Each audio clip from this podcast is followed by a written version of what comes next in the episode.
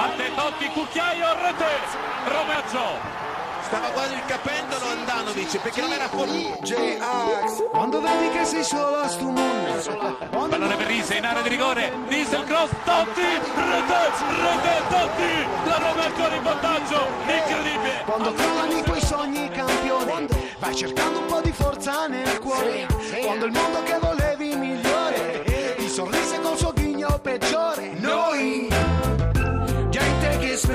Pues sí, porque en Italia pasan más cosas que la Juve, ¿verdad, Mario? Hay, bueno, hay un nuevos entrenadores por Roma, hay follón en Roma, así en general, hay follón en el Inter, hay una bonita lucha por la por Europa, en fin, hay cosas, ¿eh? Hay varios culebrones. Pero mira, mientras estaba escuchando a Jesús, te voy a decir la alineación que creo que va a sacar la Juve y así ya lo cerramos para de- del Ah. todo.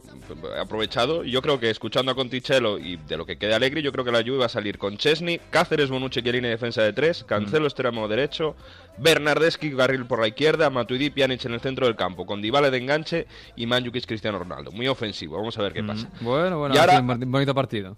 A lo demás, el tema de la Roma. Eh, cayó la Roma en Mm. Champions, cayó contra el Oporto y eso supuesto que Di Francesco cayese.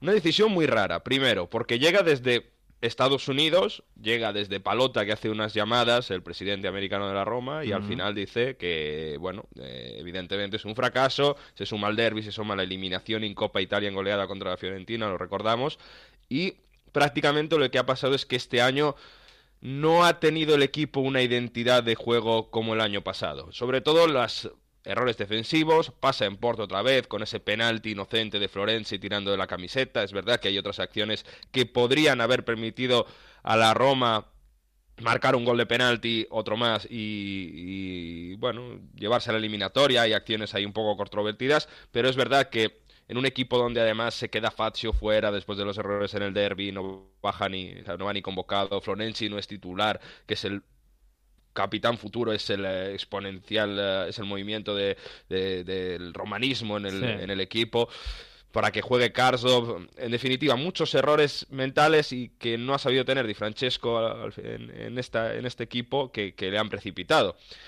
¿Y qué pasa después? Que prácticamente eh, la decisión de sustituir a Di Francesco con Monchi llega de parte de Totti, no llega de Monchi. Monchi, director deportivo, quería seguir con Di Francesco, pero la directiva y apoyada por Totti querían cambiar y claro, a un entrenador a mitad de temporada eh, que te acepte rápido sin tener que negociar con él, como estaba el tema de Sousa, pues... eh, Sí, porque Totti Sousa al final ha acabado en Girondins.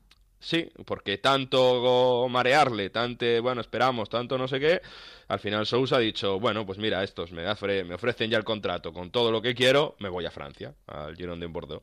Mm. ¿Y qué ha hecho Totti? Pues tienen su número de teléfono, el- en- tienen en su agenda de, de contactos el número de teléfono de Ranieri, seguía muy bien, ya entrenó al equipo y la verdad que dudó poco en, en llamarle y coge- para que cogiese el equipo hasta final de temporada. Ranieri es romano, romanista, conoce muy bien la plantilla, ya ha estado en situaciones de crisis y parece en este sentido, para intentar que la Roma se clasifique cuarta y para la próxima Champions, la mejor opción. No le ha temblado el pulso en ningún momento y de hecho eh, Ranieri en la rueda de prensa ya antes del partido contra el Empoli lo ha dicho, claro, yo soy romano y romanista y además dice, bueno, cuando me llamó Totti miré y dije, ah, ¿cómo está Francesco? Con una total naturalidad. Este Ranieri en su primera comparecencia pública como entrenador de la Roma.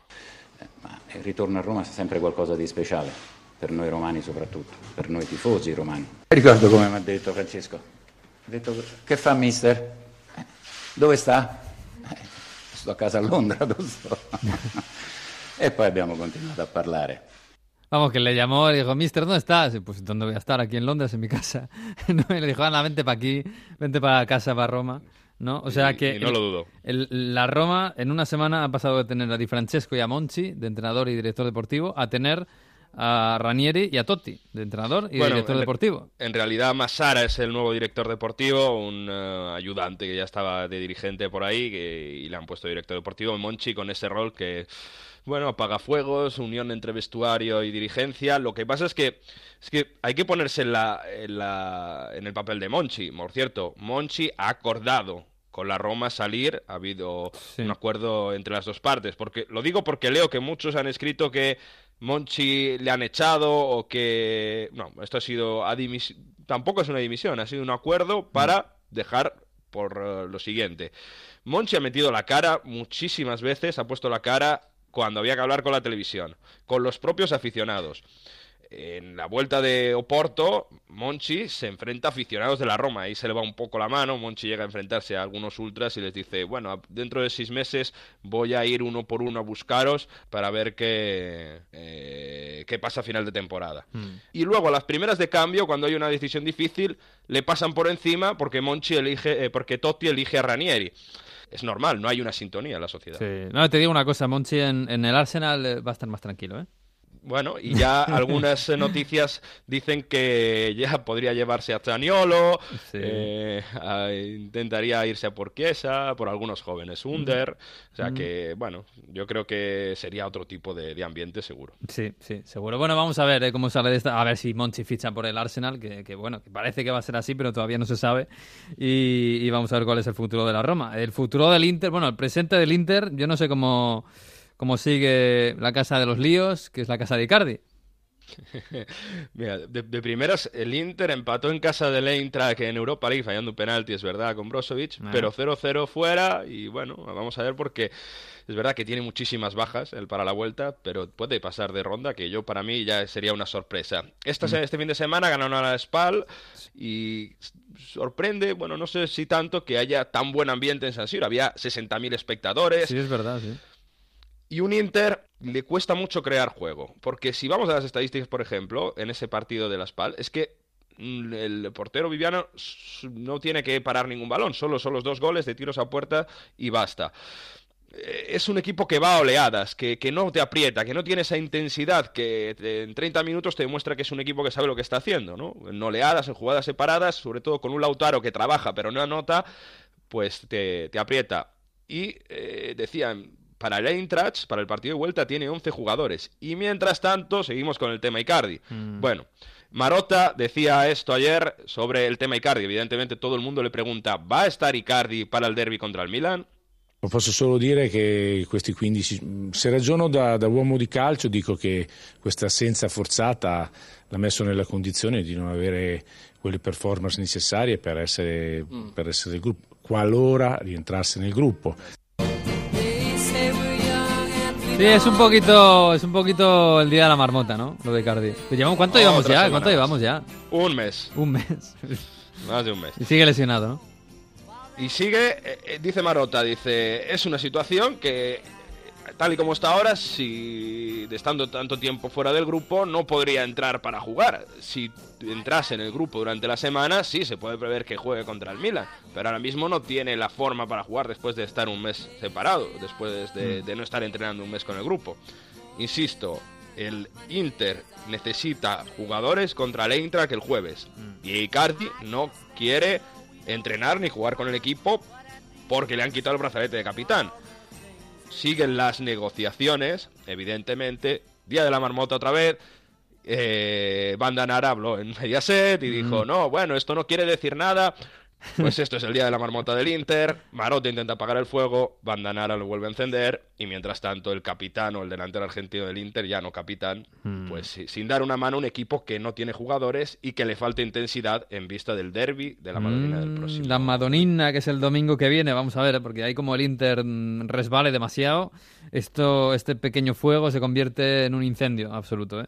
Bueno, está el Milan, recordamos, por delante del Inter de un punto. El, el Milan que lleva cinco victorias consecutivas con Piontek, que marcó 19 goles a uno del Pichichi Cavalera. Hombre, de Guayarela, que es el, el Pichichi con 20 goles, sí señor. Oye, eh, ¿qué pasa en el Napoli?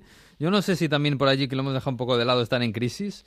Eh, otra vez empate este fin de semana. Eh, se habla de Insigne, de, que se puede marchar. Otro que es un poco... Hablabas de, de, de Florenzi en Roma. Este es el napolitano del Napoli. Absolutamente. Napoli que está dejando, no dejando de lado el campeonato, pero se ve que compite entre la intensidad. Esta vez sí, Ancelotti lo tiene claro que la prioridad es la Europa League. De hecho, contra el Salisburgo el equipo compitió muy bien y tiene prácticamente la eliminatoria hecha. Y yo creo que es un claro favorito para llevarse la Europa League este año, porque el equipo está centrado en eso. La Champions la tiene prácticamente amarrada en Serie A. ¿Qué pasa? Empató contra el Sassuolo. Y Lorenzo Insigne se quejó un poco de que siempre viene el criticado cuando el equipo ha- hace gol, ¿no? Quizá esta, esto de ser el napolitano y, y ser un poco el cartel del equipo le está haciendo tomar demasiada responsabilidad y él no quiere. Él dice, siempre vengo criticado, no quiero hacer polémica, pero siempre vengo en el punto de mira cuando no marcamos o cuando el equipo no hace una prestación al nivel de que les espera. Dice, esto es algo que me molesta, yo más de esto no puedo hacer y siempre que estoy aquí he dado y daré el 100%. por- el 100%. Siempre que estoy o estaré aquí. ¿Esto deja abierta una puerta para la salida? Vamos a ver, pero tendría que contentar un poco a Insigne porque lo que decíamos, ¿no? Es capitán y símbolo de este Napoli. No, y como llega algún equipo grande y se lo quiera llevar, pues a lo mejor Insigne dice, mira, pues eh, ya es hora de, de- de marcharme y, tener un poquito menos de presión. Puede ser, ¿eh? Puede ser, lo veremos. Eh, oye, por cierto, hablando de presión, ¿qué le ha pasado a Gasperini en la Samp? Ganó la Atalanta en, eh, en Génova contra la Sampdoria. Por cierto, lucha Europa League también ganó el Torino en Frosinone. Se rompió la imbatibilidad, pero están, a falta de la Roma, están con 44 puntos Torino, Atalanta. eh, La Lazio un poco por detrás que tiene un partido menos. Ganó 1-2, pero en el, penalti de, le dieron a la Sampdoria en el 1-1. Por cierto, para el gol 20 de Coalerela que decíamos, Capo Canonieri en absoluto, se pilló tal cabreo Gasperini que lo tuvieron que expulsar y yéndose por el túnel de vestuario se encontró con oh, un dirigente de la Sampdoria, Máximo Yenka, al que apartó de un empujón.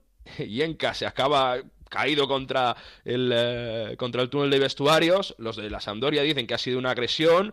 Eh, prácticamente dicen que hay autoridades legales que van a denunciar a Gasperini. Se están hablando de palabras mayores porque Gasperini es un hombre, es un entrenador de muchísimo carácter y de cuando pierde los nervios, no digo que esté justificado, pero hace yo no me gustaría enfrentarme con él en una discusión, por ejemplo, ¿no? Eh, tiene muy muy mal carácter, es muy famoso por esto y de hecho en el Inter dicen que no funcionó por esto, porque Gasperini tienen que los jugadores tienen que ser soldados a su a su orden, un poco como Conte la Juventus. Bueno, pues se enfrentó con cuest- eh, este dirigente Yenka y vamos a ver porque parece que hay denuncia de por medio, un Atalanta que funciona, que otra vez con el plano físico y que se enfrentó a una Sampdoria que el que viese el partido, el que ha visto algún resumen, jugaba con una camiseta un poco rara, un blanca con eh, Sí. una línea horizontal eh, roja y negra, estaban manejeando a la Sampieradense, que nació en 1899, es decir, cumplía 120 años de historia, y el que no lo sepa